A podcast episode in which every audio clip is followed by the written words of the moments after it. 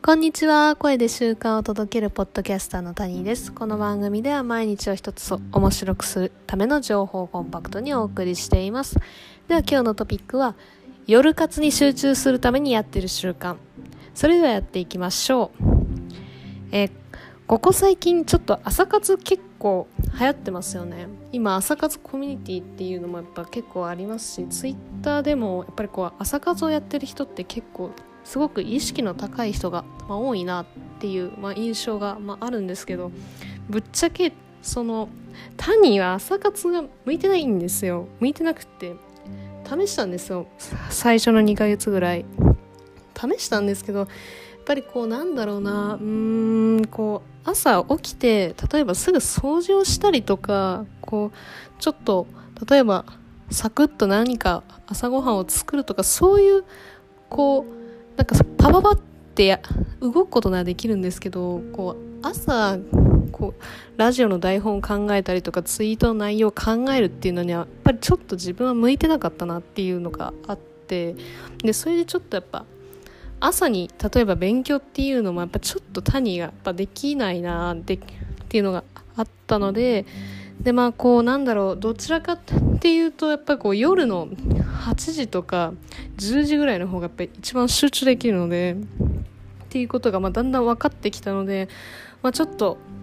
まあ、夜にまやろうかなっていうふうには思ってました。なんですけどやっぱりこう仕事終わってから夜活やるってなるとやっぱこう疲れちゃうのでどうしても寝落ちしちゃうんですよね疲れちゃって。で疲れて寝落ちしちゃうからこ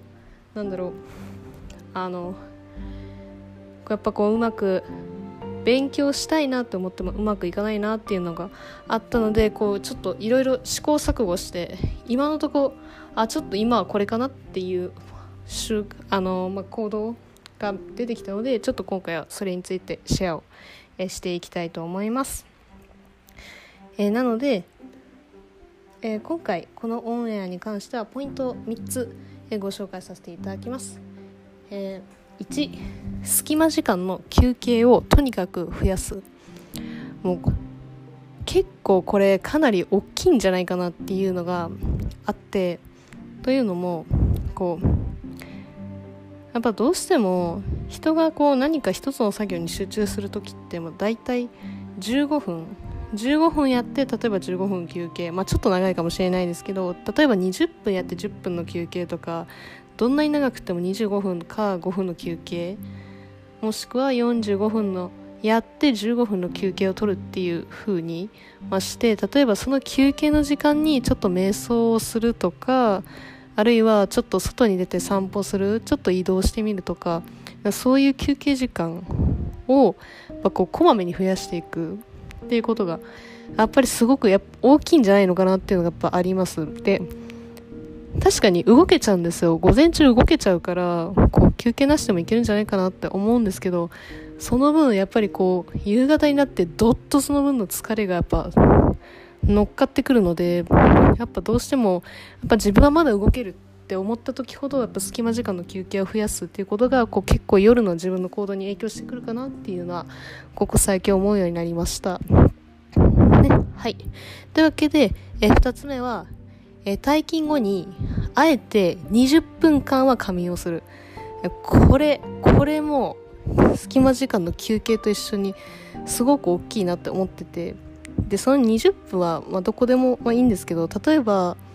こう夜の例えば9時に9時に仕事を、まあ、終えて帰るってなった時に例えば移動の時間例えばバスで移動するってなったらそのバスに乗って20分間でもうクッて思いっきりも寝ちゃう。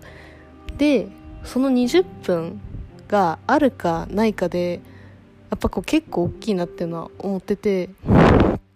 でそれで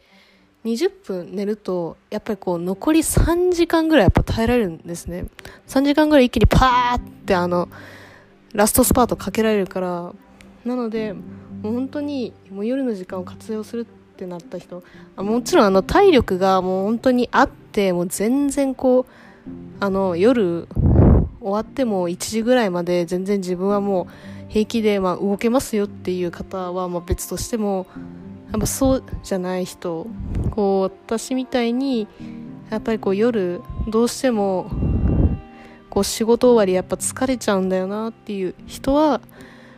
やっぱこう20分間の仮眠あるかないかでやっぱ結構大きいかなって思います。もう20分の仮眠で34時間取り戻すっていう感覚だと思うのでやっぱりこうそれはおすすめしたいなと思います。で3つ目が朝は家事に集中する。でこの朝の家事も結構大事で、まあ、夜、まあ、例えば仕事終わりにカフェとか行けるんだったらまあいいんですけれどもやっぱりこう今、まあ、ようやく緊急事態宣言解除されて、まあ、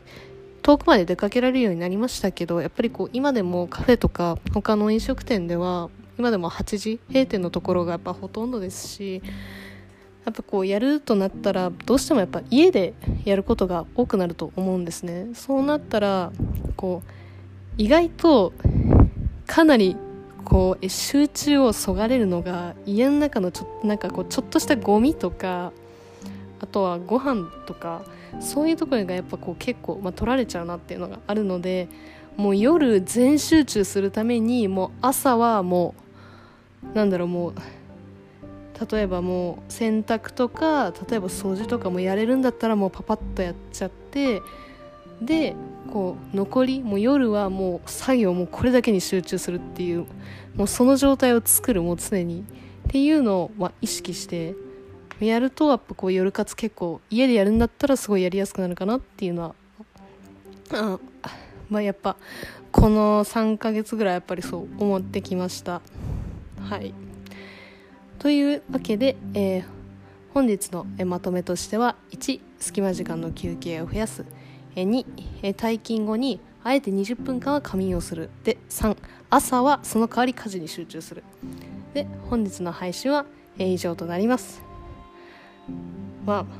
今回の配信なんですけども今回タニーはこの方法だとすごくやりやすいなっていう風にやっぱ実感することが増えてきたのでやっぱそうするのもそうしてはいますがやっぱこう方法はこう皆さんによってこうやりやすいところとかやっぱこう仕事の時間とかも全然違ったりするとやっぱこう方法変わってくると思うので思うので、まあ、その点、まあ、ちょっと一つの参考としてお聞き